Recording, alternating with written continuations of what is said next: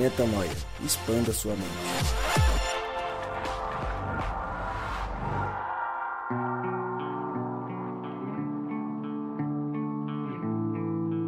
É isso aí, está no ar mais um podcast Metanoia. Você é muito bem-vindo a mais um dia de expansão de mente. Chegamos ao podcast Metanoia número 124 e claro, como eu sempre digo, meu nome é Lucas Vilches e estamos juntos nessa caminhada. Lembrando você que toda terça-feira um novo episódio é lançado e você pode acessar tudo o que fazemos, todos os nossos conteúdos lá no nosso site, portal metanoia.com.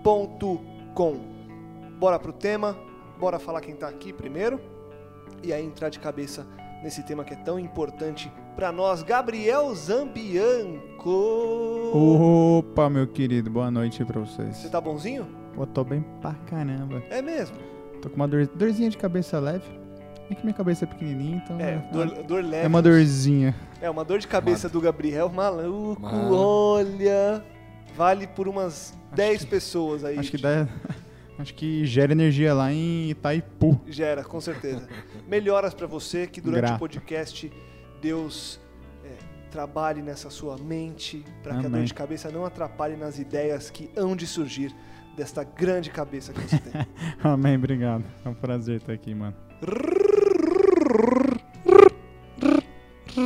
Rodrigo Maciel. O Lucas fica cada vez pior nesses negócios dele de chamar, né, cara? Mas é que não tem como inventar muito mais coisa. Inacreditável. Tem que tentar alguma coisa nova. Hoje eu fiz É, isso. Entra Deu uma ruim. bandinha. Entra uma bandinha É. pra falar. Tá, tá, tá, tá. Lamentável, né? É, pior que eu falei que ia ficar ridículo ficar brincando assim. Tem um monte de ouvinte que manda mensagem pra, pra não tirar isso, não, pra continuar Não, a gente nunca mais pode parar de brincar. Bora, Inclusive, inclusive, eu tô planejando a gente fazer uma segunda versão do podcast Metanoia semanal só de piada. Só de piada. É, só Ari stand-up. Toledo. Stand-up e metanoia. E a gente fica aqui trocando essa ideia do começo por meia hora. E aí faz um podcast Bacana. só de meme, por exemplo. Só de memes. Pronto. Por que não? Ia ser legal. Não ia? Ia ser E legal. aí, mesmo. Rodrigão, você tá na paz, mano? Tô na paz, glória a Deus, eu tô feliz pra caramba. A gente vai falar sobre um assunto é, que eu gosto muito, aprendi bastante sobre ele recentemente. É, tenho muita alegria em falar sobre isso aí, que a paz de Deus ela, ela possa se estabelecer e você que tá ouvindo a gente hoje e também aqui no nosso meio aqui, na- ao, gravar esse podcast, eu gosto de lembrar você que ouve a gente que quando você entra lá no nosso website, portalmetanoia.com, é, você pode deixar o seu pedido de oração e a gente tem orado por você. Seu pedido de oração cai direto no meu celular, no celular do Lucas. É, no celular do Gabriel acho que ainda não cai, né, Gabriel? Ainda Vamos não. fazer mas- esse Bem, vamos aí. fazer esse esse cadastro, cadastro. aí para que os três então a gente possa orar por você, é, de acordo com o seu pedido aí, tá bom? Deixe o seu pedido que a gente quer orar por você. Afinal de contas, somos todos da mesma família e orar uns pelos outros faz bem pra todo mundo aí. Com certeza. Então vamos pro tema? Vamos falar hoje sobre o temor de Deus. Um tema cheio de conteúdo e muito importante para nossa caminhada como filhos de Deus aqui. E eu já queria começar direto perguntando para vocês o seguinte: a gente inevitavelmente no decorrer do podcast, no decorrer da nossa vida cristã no geral, mas focando um pouco mais aqui no podcast, a gente fala muito sobre amor, a gente fala muito, e acho que muito mais ainda, sobre graça, e aí hoje a gente resolve falar sobre o temor. Por que, que é importante falar sobre o temor, Gabriel Zambianco? Cara, acho que é um tema que dá liga nos outros dois, né? É, a gente costuma dizer que amar a Deus, entender o amor de Deus é entender as suas motivações, né? Entender por que, que você tá onde tá e tudo mais. Entender a graça de Deus te traz liberdade, né? Mas os dois você pode, é, não vou dizer Po- Pode ser desmerecido, pode ser desmerecido, né? Na realidade, os dois você pode compreender de uma forma equivocada e não dar o devido valor, o devido respeito àquele que é, né? Aquele que é o eu sou, né? Aí você viu a grandeza de Deus, né? Porque até porque os nossos parâmetros de de amor são terrenos. A gente conhece o amor terreno. A gente não conhece, não conheceu o amor de Cristo. A gente vem reproduzindo aquilo que a gente ouviu e aquilo que a gente sente no coração. Mas o amor de Cristo e o amor de Deus é algo que está acima das nossas expectativas, até da, do que, daquilo que a gente pode entender. E a graça, o perdão, a gente também conhece numa noção terrena, né? É, então acho que para que isso tudo se torne maior, para que isso tudo dê uma liga e se torne a fundação de realmente conhecer a Deus e ter um, um, um relacionamento especial com Ele, eu acho que o temor, né, no sentido de olhar para Deus e entender quão pequeno eu sou, quão grande Ele é, o quanto Ele, ele me ama e o quanto eu sequer sei o que é amar, né, o quanto Ele me perdoou e o quanto eu preciso ser perdoado, tudo isso te traz a, a, uma fundação desse relacionamento com Deus, entendeu? Eu não quero estender mais no, no especificamente o que é, porque acho que a gente vai debater mais para frente, né? Você, Rô, o que acrescentar nessa, nesse primeiro ponto sobre a importância e o motivo pelo qual a gente resolveu falar sobre o temor? É, é muito importante a gente falar sobre o temor pelo seguinte: é, ao longo de, de das, das últimas décadas, no nosso processo de evangelização, ou talvez no processo de catequização do nosso país, catequização religiosa, em especial católica, depois evangélica, é, muito se, se falou sobre o temor a Deus como sendo algo que parte do medo. Que o temor a Deus é ter medo de Deus. E ter medo de Deus porque você tem, é, tem medo do que ele pode fazer caso você haja mal, caso você se comporte mal. É, então você faz as coisas boas porque você tem medo dele. E isso tem um pouco a ver com uma forma de criação um pouco militar, uma forma um pouco colonizadora em relação a, ao medo, né? A gente tem que ter medo de quem tem a autoridade, de quem tem o poder na mão. Só que é, o texto bíblico, em 1 João 4,18, ele vai dizer: No amor não há medo, ao contrário, o perfeito amor expulsa o medo, porque o medo supõe castigo, e aquele que tem medo não está aperfeiçoado no amor. Então esse texto de 1 João 4,18, ele, ele, ele meio que joga um balde de água fria sobre esse conceito é, de temor, que ao longo de todo esse nosso processo de catequização, de colonização religiosa, etc., é, acabou ficando é, demasiadamente voltado para o medo de Deus. Ficou viciado, né, a palavra. Então, nossa... hoje você fala de amor, é, é, só esse conceito, né? É medo. É medo, medo, medo. É sempre medo. É temer a Deus é ter medo de Deus. Então, o podcast Metanoia resolveu a gente se reunir aqui para poder compartilhar com você é, o verdadeiro sentido né, de, desse temor em relação, quando a gente fala temer a Deus, o que isso significa. Você acabou de citar o texto de 1 João, e quando você vai ao dicionário, você também descobre que. E, e é legal a gente deixar claro aqui que é o seguinte: o dicionário ele é uma definição popular do que significam as palavras. É, não, há uma, não é uma máxima de onde surgem as ideias. É, com as ideias surgidas um dia, vamos definir certos termos. É assim que é feito um dicionário, tanto que vira e mexe saem novas edições com novos, é, novos significados, novas palavras que surgiram no dia a dia das pessoas, inclusive gírias hoje em dia estão nos dicionários. Então a gente tem como base o dicionário na nossa cultura mas é importante a gente lembrar que há uma origem de palavra e há também por trás, e acho que mais importante, algo mais na linha do que o Rô disse, que é a origem do conceito. Então, na verdade, pouco deveria nos importar como sociedade o que a minha sociedade diz sobre essa palavra. Eu deveria me importar com o que o conceito global dessa palavra significa se ela não tivesse inserida na, na minha cultura. Por que, que eu estou dizendo isso? Porque lá em 1 João fala justamente o que você falou, que onde há temor, não, onde há o amor, não há medo. Mas, no dicionário, para quem está ouvindo a gente, já deve ter ido procurar isso quando viu o tema, ou já procurou em outros momentos, um dos significados de temor é terror. Literalmente terror.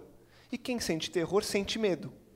E se a gente fala que há a necessidade de temer a Deus, e a gente vai chegar no ponto que a gente quer chegar, se a gente parar aqui e definir essa frase culturalmente e, e linguisticamente no nosso, no nosso cenário Brasil, a gente chegaria à definição que todo mundo em várias igrejas chega. Temer é ter medo de Deus, ter o terror de Deus. E aí 1 João subverte. como a gente consegue trabalhar essas duas coisas? A gente tem mesmo, Rô, que derrubar essa noção linguística cultural para entender o temor de Deus? Ou esse terror tem algum papel nesse, nesse processo de amar a Deus e temer a Deus? Eu, no, eu creio que no processo de amar a Deus e temer a Deus não tem papel nenhum, absolutamente nenhum, porque o próprio texto diz que ele expulsa fora todo medo, né? Mas sim, se você for ver da Bíblia do ponto de vista global, ele está em algum lugar, que a gente pode citar aqui daqui a pouquinho, quando a gente for falar sobre isso mais especificamente, a gente vai citar alguns exemplos onde o temor tem essa conotação. É, basicamente, quando a gente fala do hebraico, a gente está falando de, de, um, de dois, duas palavras em hebraico que são citadas na Bíblia, que é o irá e o pahad. O irá tem a ver mais com a, uma, com a reverência e o pahad com terror, temor, isso que você falou agora há pouco. Então, é, nós vamos ler alguns textos aqui, eu acho que vale a pena a gente é, ser bem bíblico em relação a esse texto para não sobrar dúvidas aí do que de fato a gente é, com, compreendeu né, no, nesse, nesse nosso convívio com o reino de Deus nos últimos, nos últimos anos a respeito do que o temor é. Legal. Fala, Mas aí Gabriel. que tá, é óbvio, no relacionamento com Deus, nessa crescente do relacionamento com Deus, o, o terror de Deus não, não, não tem um papel fundamental, né? Mas, por certo, se ele aparecesse aqui agora, né? Com certeza a gente ia ter terror da sua plenitude, da sua magnitude. Depois, talvez, no segundo, no segundo momento, a hora que falasse, calma, sou eu. Aí você fala, oh Deus, ainda bem que é o Senhor, porque eu fiquei com muito medo. Eu fiquei com muito medo, porque eu vi a minha impureza, eu vi a minha insignificância e tudo isso me deu medo, né? É, de repente, tal qual quando a gente. Óbvio, o exemplo é bem, bem minúsculo próximo de- de Deus, mas quantas vezes, não sei se vocês, já passaram por isso, mas chega na casa de alguém, vem um cachorro gigante e vem solto e fala assim: Meu Deus, por que, que esse cachorro tá solto? Olha o tamanho desse cachorro. Porque até então você não sabe, né, se o cachorro é bravo ou não. E a pessoa te tranquila, não, ele é tranquilo, bom, mansinho. Ele chega, a hora que ele chega pra você, ele chega mansinho. Você fala, "Uf, rapaz, agora, agora tá bom. É, é, Eu creio que com Deus é o mesmo exemplo, né? É, eu não tenho que ter medo dele, nem terror. Eu tenho que ter esse temor, né? Que a gente vai esmiuçar um pouco mais. Mas essa grandeza de Deus, ela, ela se contrapõe a minha, ao, ao quão minúsculo eu sou. Né? É que Deus é uma complexidade gigante, porque da mesma forma que essa grandeza se contrapõe ao quão minúsculo eu sou, o amor infinito dele vai me confortar né, na minha pequenez. Então, é, são coisas, gente está tentando explicar para que você é, é, é, compreenda melhor, para que você tenha uma metanoia, né? Porque não dá para você definir especificamente A mais B, né? E não, eu, eu acho interessante isso que você trouxe, Gabriel, pelo seguinte sentido. Primeiro que quando você fala sobre essa é, possível aparição de Deus, na minha cabeça me vem a palavra espanto, mais do que terror. Uma coisa de, enfim, eu não estou esperando e Deus aparece aqui. Eu não vou simplesmente falar, ah, e aí Deus? Não vou, a gente vai falar, ah, Deus, é, é aquela coisa do perder a fala, né? E eu acho que esse espanto, quando, quando colocado em pauta com o significado correto, eu acho que ele está muito ligado à reverência, ao respeito, Isso, a você não temer por ter medo exato. de ser punido, porque o medo ele vem de uma consequência. Você, todos os medos que a gente tem são medos de consequência. A gente não sente medo de causa. Não tem como você sentir medo da causa. Você sente medo da consequência. Ninguém sente medo de ter um câncer por causa do câncer. Você sente medo de ter um câncer porque, vai, porque pode morrer. Você não É. sente medo de sofrer um acidente de carro porque o acidente de carro é um problema. É por causa da consequência dele. Então, os medos que a gente tem, seja de mudar de emprego, sejam desses níveis de saúde, sejam de outros eh, quaisquer níveis da nossa vida, de tomar decisões, enfim, de, de qualquer coisa que a gente vai fazer, os medos que a gente tem são das consequências. E aí eu acho que por isso que a Bíblia, quando fala de onde há amor, não há medo, porque quando eu amo, eu não temo a consequência, porque eu já tenho certeza de qual é a consequência, porque a consequência ela é ela vem do amor. E a consequência do amor ela é uma consequência é, incrível Sempre boa pra mim. sempre, boa pra, pra mim, De repente, ou não de acordo com a minha vontade, mas sempre boa pra mim. Exatamente. Então eu acho que é importante a gente falar isso, porque o, o exemplo que você trouxe, eu, eu acho que ele vai nessa linha de mostrar que temer é ter medo da consequência e temer a Deus na linha da reverência é respeitá-lo amando, porque da consequência eu já não tenho medo por saber quem é Deus, né? Muito bom. Você falou de textos, Rô. É, na, na Bíblia há algumas separações e, e, a própria origem do hebraico ela já traz essa coisa do sim, também há um medo, um temor é, relacionado ao terror, mas há o temor que é a reverência, que é o que a gente falou, que eu falei agora há pouco. E aí a Bíblia ela separa o primeiro tipo, entre aspas, de temor como um temor santo.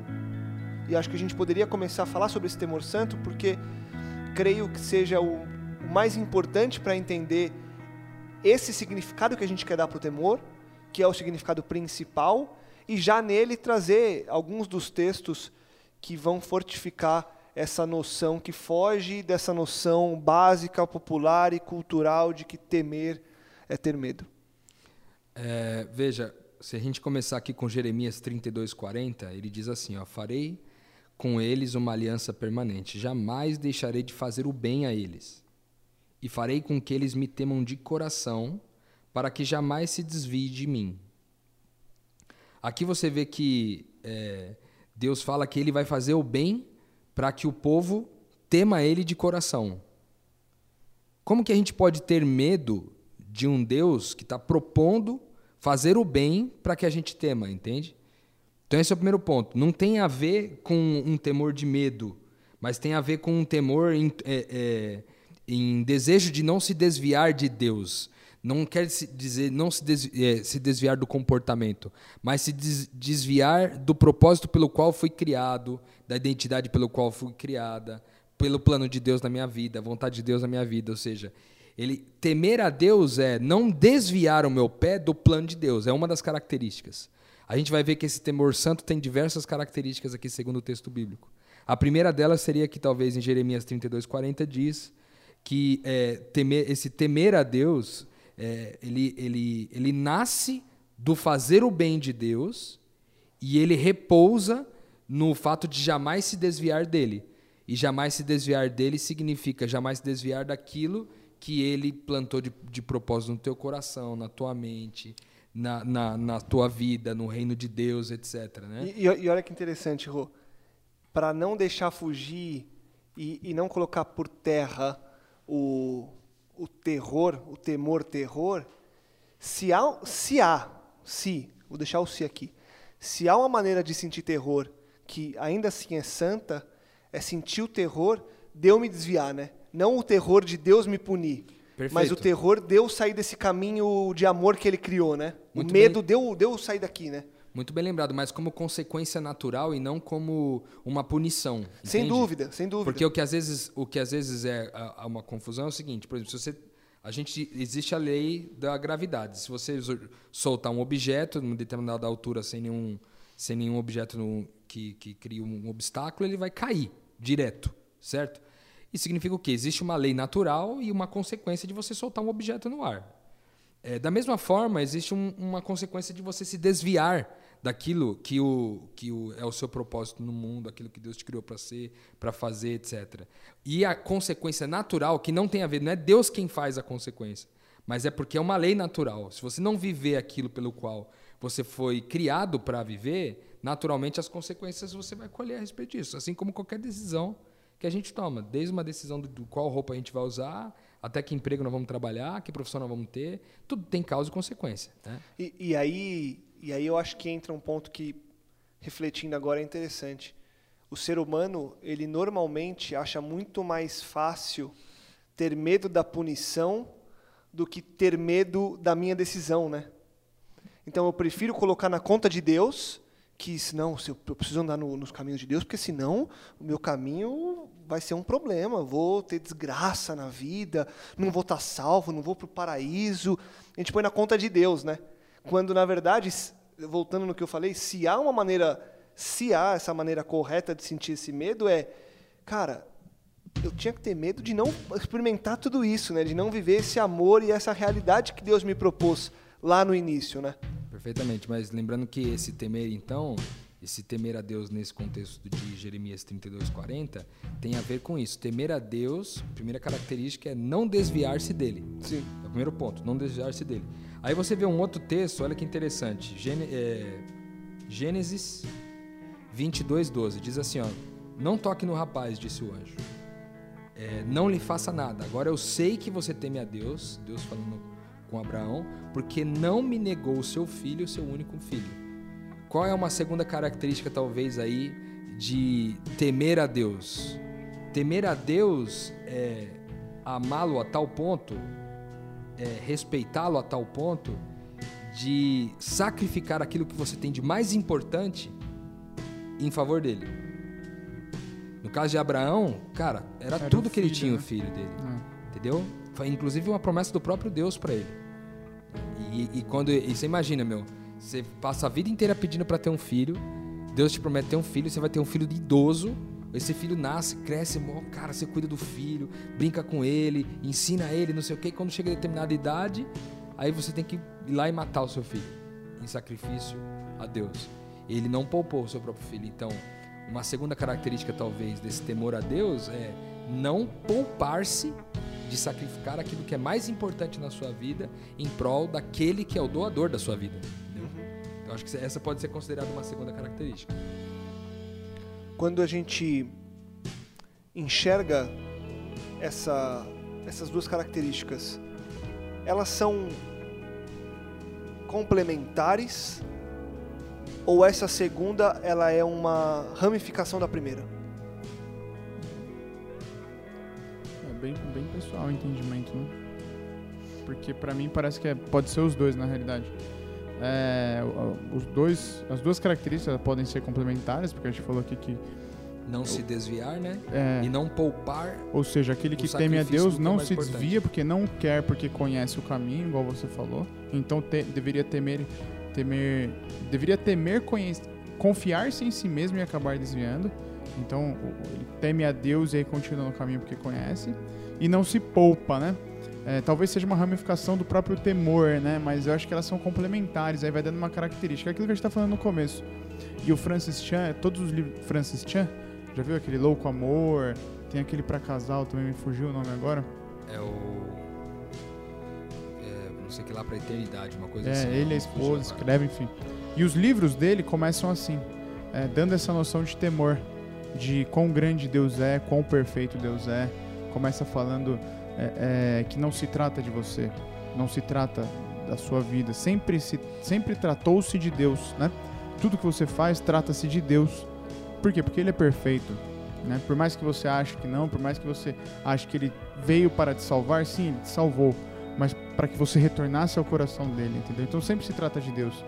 É, é, então acho que são complementares essas noções aí. Inclusive tem uma, uma terceira característica desse temor que eu gosto muito, particularmente uma das definições que eu mais gosto.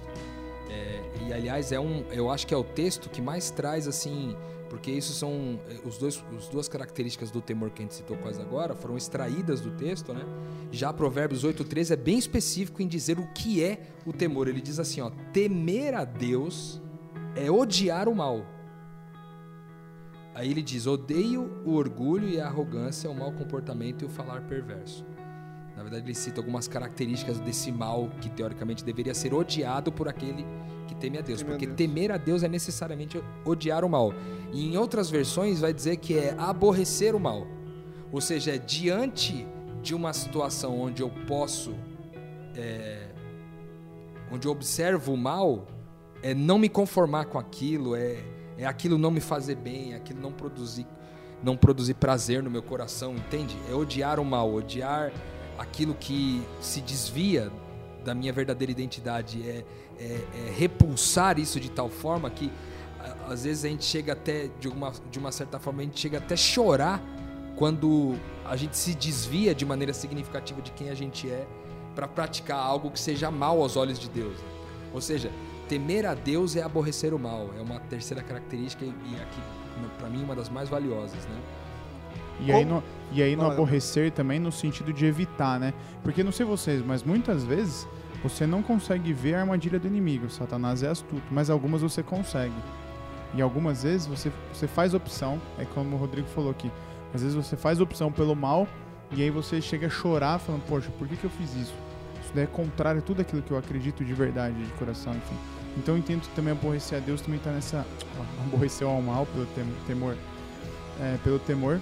É, ver a agenda de Satanás, identificar e fazer o contrário, subverter até os planos de Satanás. Porque essa é a capacidade que Deus nos dá, entendeu? Esse é o poder de Deus. É, é olhar esse mundo de um plano um plano acima e entender qual é a sua função, por que, que Deus te colocou aqui e, vi, e, e, tirar as outras pessoas dessa ignorância. Né? E, e como que a gente torna possível, se é que é possível, eu acho que sim, odiar e aborrecer, ou odiar ou aborrecer com amor. É possível fazer isso e como fazê-lo na prática? Porque a gente vê o mal rodeando e destruindo cidades, países e o mundo no geral. Uhum. E a gente vê muito comumente, principalmente ódio, na internet, né? O ódio combatendo o ódio. Então você vê algo errado e você combate o discurso de ódio com um discurso de ódio. É só uma, uma resposta à altura do discurso de ódio. O que acaba não gerando nenhum efeito positivo, porque você está simplesmente é, cuidando do mal com o mal. De que maneira prática a gente consegue, vendo as coisas que são ruins à nossa volta, ou analisando as coisas que nós mesmos fazemos que são ruins, como que a gente faz para lidar com isso tudo, odiando isso tudo, só que com amor? Cara, eu acho que é por isso que é bastante importante essa reflexão aqui do temor, porque a gente começa a identificar quem é Deus. A partir daí, a gente começa a entender quem somos nós para Deus e quem Deus é para nós. Né? Eu acho que esses dois planos você tem que, em algum momento, é mandatório, é obrigatório que você pare e faça essa reflexão. E você entenda quem é Deus para você e quem, você, quem é você para Deus. E aí você tem as duas pessoas definidas. Você começa a entender quem é Deus e você começa a entender o quanto Deus te ama e o quanto você é falível, o quanto você erra. Né? E aí, quando você se opõe é, é, é, a uma pessoa, né, e como odiar o mal com amor, aí você vem aquilo que a gente já falou várias vezes aqui, que é eu odeio o pecado, mas amo o pecador. Que é a máxima de Cristo. Odeio o pecado, mas amo o pecador. E a partir do momento o Rodrigo faz alguma coisa para mim, eu consigo identificar, eu consigo entender quem Deus é, eu entendo que eu poderia ter feito o mesmo ou pior, entendo que Deus me perdoou e que perdoou ele. Então quem sou eu para odiá-lo? Se a opção então, de Deus é perdoar. Se a opção de Deus é perdoar. Se a opção de Deus é perdoar aquilo que eu faço de pior.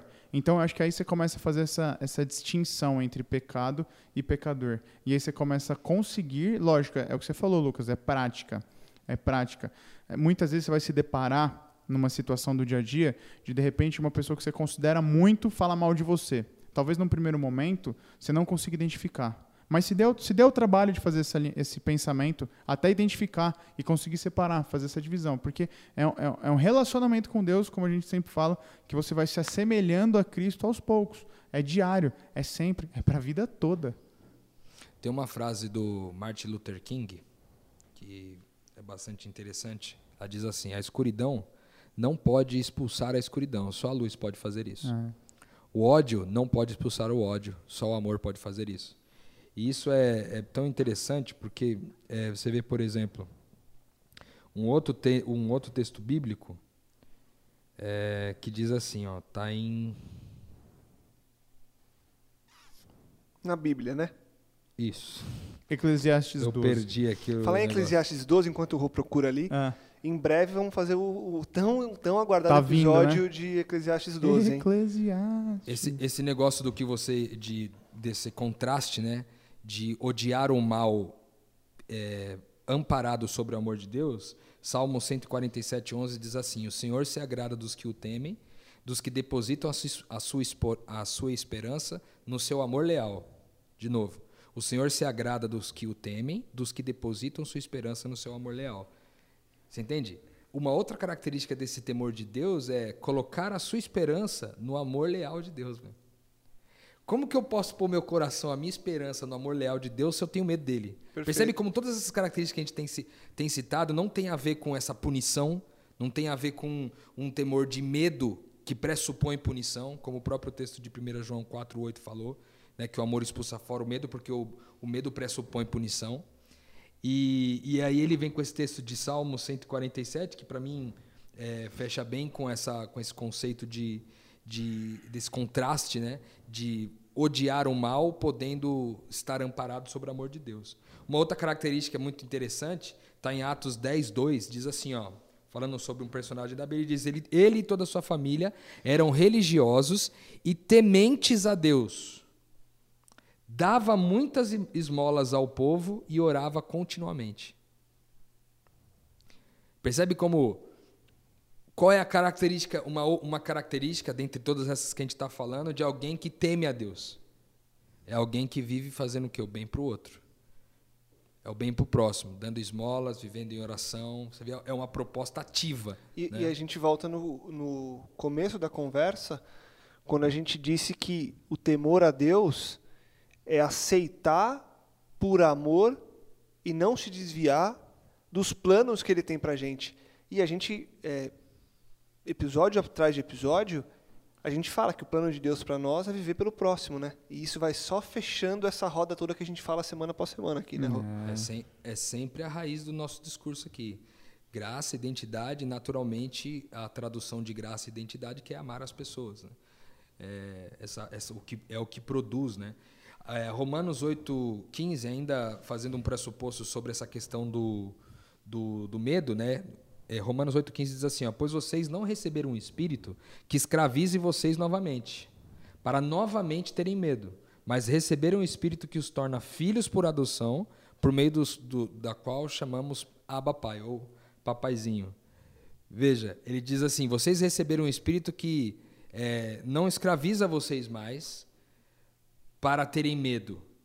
Vocês não estão escravizados do medo. O espírito, quem recebe esse espírito que é o Espírito de Cristo, o Espírito Santo de Deus, não tem medo. Porque esse Espírito não foi enviado para que novamente a gente fosse escravizado ao medo, mas para que a gente pudesse ter essa convicção de identidade, é, sabendo que nós somos adotados por esse Pai que nos chama, que quer que nós os chamemos de papaizinho. Eu acho que e aí é bacana, porque dá uma invertida na lógica generalizada, não vou falar total, mas na lógica generalizada. Por quê? É, não sei se, vocês vão discordar, mas até o Paulo Júnior fala isso, né? Ele fala o seguinte, que um pai talvez tenha que provar muito mais para o seu filho natural que o ama do que para o filho que foi adotado. Porque o filho que foi adotado, que ele adotou, é uma opção clara. Eu escolhi te amar. E muitas vezes o filho natural, muitas vezes não. Enfim, o filho pode achar que foi uma consequência, que foi um acaso, né? E aí Deus fala isso daí, em Romanos 8,15. Ele te tira da escravidão, te traz para a liberdade, para que você seja filho de Deus, para que você tenha essa consciência. E voltando ali em Atos, por que, que eu falo que inverte a lógica? Porque, é, é, cara, isso se repete de tempos em tempos, né? Na época de Lutero, isso se repete agora, enfim. A gente acha que. Eu vou, eu vou ler de novo o, o versículo, Atos 2, 10, 2. Ele e toda a sua família eram religiosos e tementes a Deus. Dava muitas esmolas ao povo e orava continuamente a Deus. Você vê que o, o versículo não está escrito assim, ó, ele e toda a sua família era religiosa, dava muitas esmolas e orava continuamente a Deus. Por isso eram tementes. Não. Porque não é uma relação de troca, como a gente sempre fala. Na realidade, é uma relação de, de por amar a Deus, temê-lo.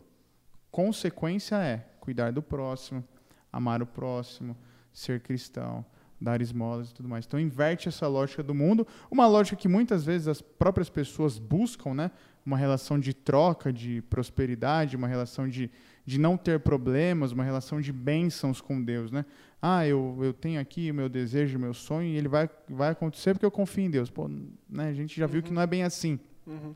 Porque os planos de Deus são maiores, porque muitas vezes você está desejando aquilo que vai mais te fazer mal do que vai te fazer bem, né? Com então, é, é, a lógica é essa, é temendo a Deus, logo as consequências são todas essas aí que a gente sempre conversa. Boa.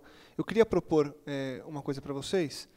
A gente ainda tem é, outros pontos para citar sobre o temor, que são pontos dentro da lógica e do objetivo que a gente tem com esse podcast, são pontos coadjuvantes. O que a gente queria era explorar esse primeiro ponto e, inclusive, na conclusão, concluir em cima dele. Eu queria só abrir, então, um parênteses para a gente citar para a pessoa que está ouvindo a gente, para você que está ouvindo a gente, entender que há sim outras maneiras da Bíblia mostrar esse temor, e a gente volta e aí conclui esse tema importante para a gente colocar na prática, sair daqui hoje, desligar esse podcast, colocando na prática esse temor. A Bíblia, além desse temor santo, ela vai falar de outros três tipos, outras três categorias do temor, digamos assim, que são, são elas: o temor vil, o temor que é, é tido, é, é nomeado como o temor do homem, e depois um terceiro que fala que é o temor como objeto do temor. De maneira rápida, acho que a gente não precisa, é, de acordo com o que, com que conclua cada ponto, acho que a gente pode é, caracterizar cada um deles para a gente deixar claro que existem e depois a gente volta para o temor santo, que é o principal hoje que a gente tem falado. Começando pelo temor vil, Rô. O que é esse temor vil? Esse temor vil é o temor do mal que pode ocorrer é, com a vida da gente caso a gente se, se comporte mal. Não porque Deus nos puniu, mas porque, como eu disse antes, é uma regra de causa e consequência natural, uma lei. Assim como uma lei da física, é também uma regra natural. Se eu pratico é, é, maus atos, naturalmente eu, tenho, eu, vou colher consequências desses maus atos, né? Então, é, isso pode vir na forma de punição, né? como, como eu disse, acabei de dizer, ou como também, por exemplo, Félix sentiu quando ele ouviu Paulo pregando, está em Atos 24, 25 isso.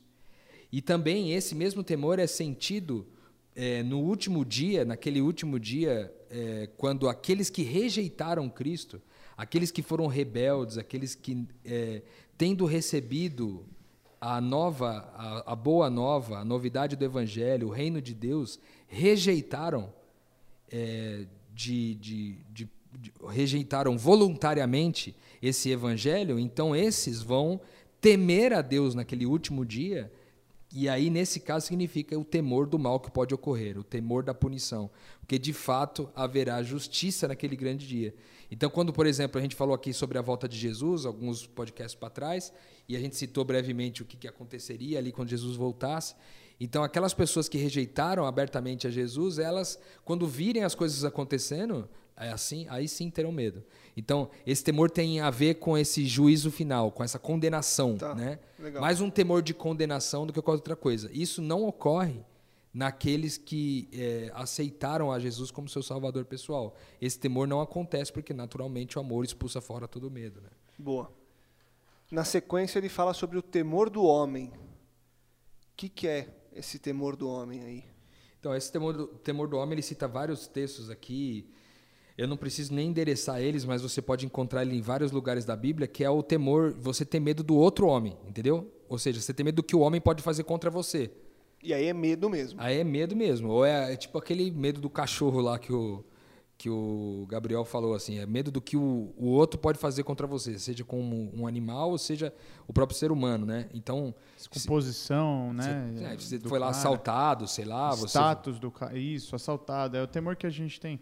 Até fala que 1 Pedro 2,18, Romanos 13, 7, temor que você tem dos senhores, dos magistrados, do, né, que são os juízes, temor que você tem de político, é um temor, é um medo. Realmente é um medo da posição, é um medo do que ele pode fazer de mal, de ruim, né? Perfeitamente. E tem muita gente que, inclusive, é, não querendo me alongar nesse, nesse ponto, mas muita gente que coloca esse temor do homem como o próprio temor de Deus, né? Sensacional. Quando a gente, quando a gente fala do, do, do temor como medo, muita gente substitui o homem aí por Deus e acha que Deus, por uma posição superior, é quem vai te punir, né? E aí é o que a gente já conversou, que a gente está até para fazer aí um podcast sobre sacro, sagrado e tudo mais, porque as pessoas realmente misturam esse temor. Ah, mas peraí, você coloca um terno para falar com o juiz, mas aqui você vem sem terno, sem nada. Pô, peraí, não tem nada a ver uma coisa com a outra. Você Exato. entendeu? Tem nada a ver. E, e, quantas vezes a gente já escutou isso daí, né? Sem dúvida. E aí, por último, ele fa... Você quer alguma coisa nesse ponto ainda, Rô? Não, não, só isso que mesmo. Ele fala sobre o temor como objeto do próprio temor. O é, que, que isso significa? Por que, que tem essa outra categoria aí como nessa definição de temor? É, ele cita até Gênesis 31, 42 e 53, que fala, é, a Bíblia fala sobre o temor de Isaac, é, referindo-se ao Deus né, a quem Isaac temia e adorava, ou seja, o próprio Deus sendo chamado de temor, o temor de Isaac, ou seja, o Deus de Isaac?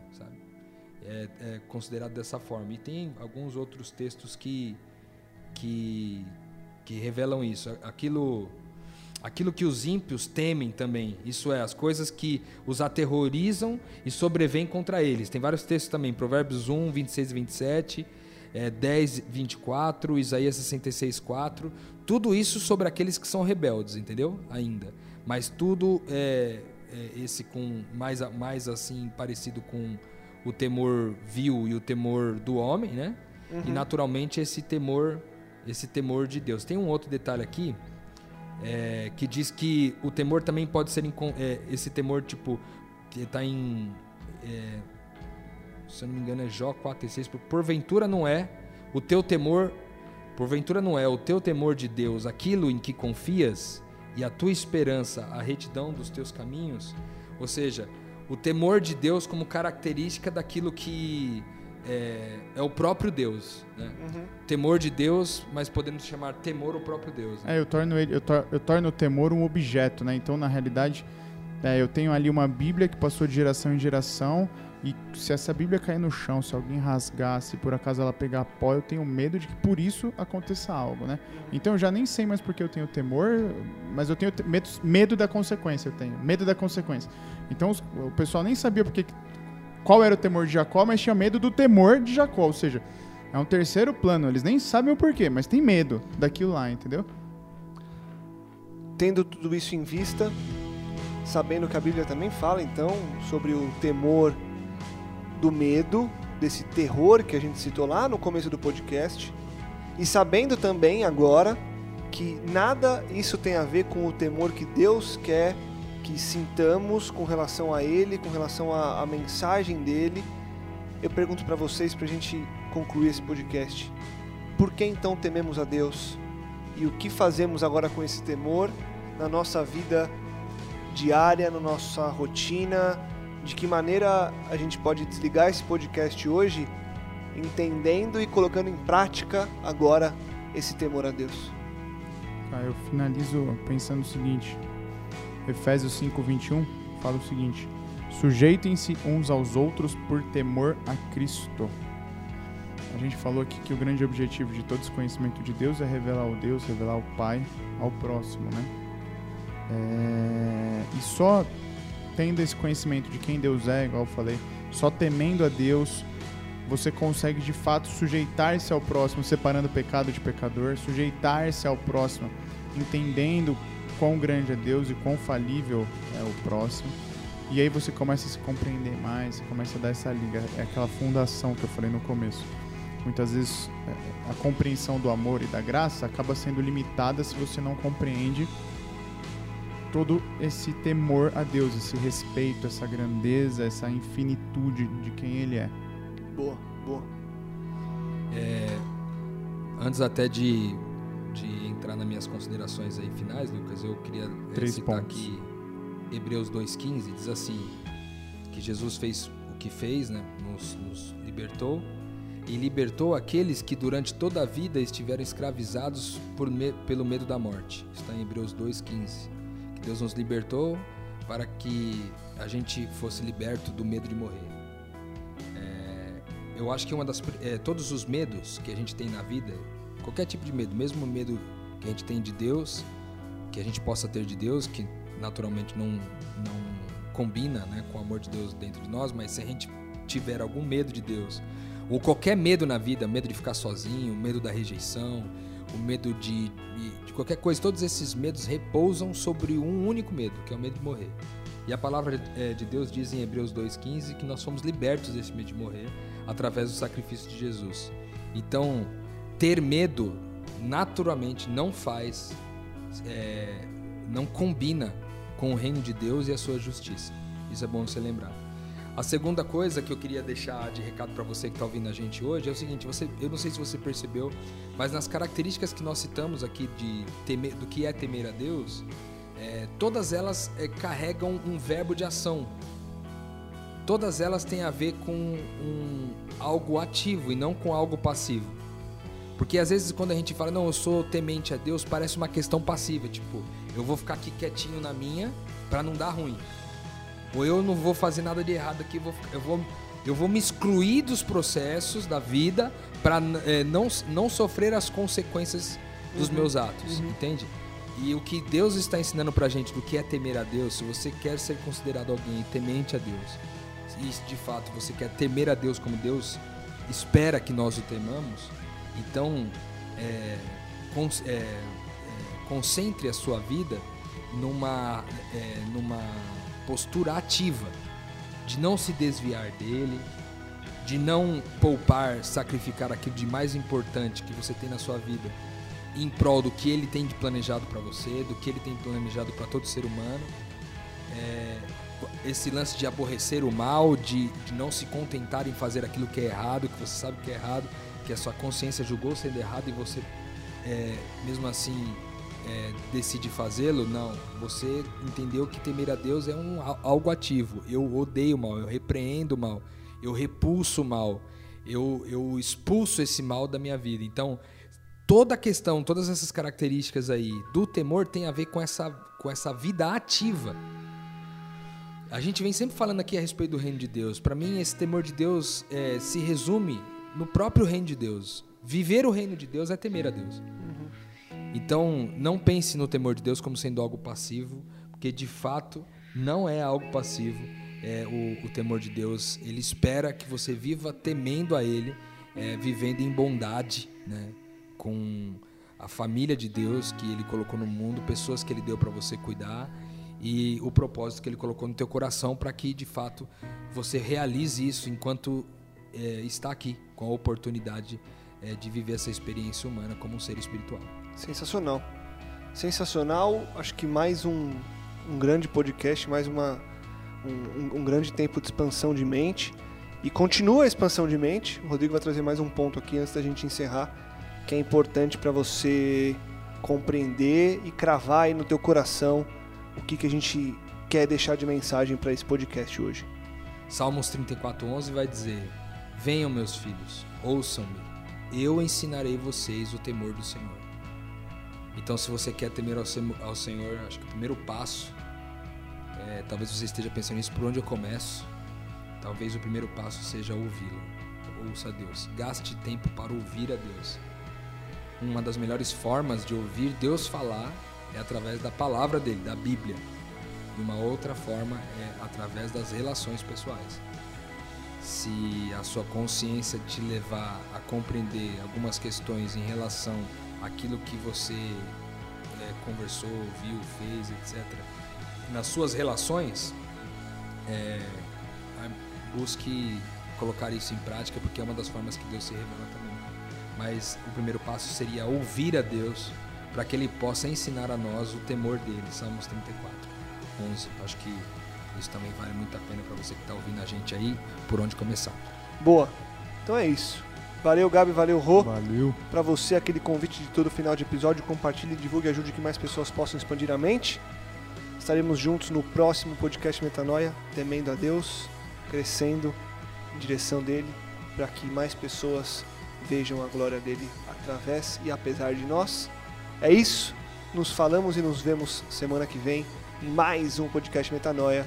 Metanoia, expanda a sua mente.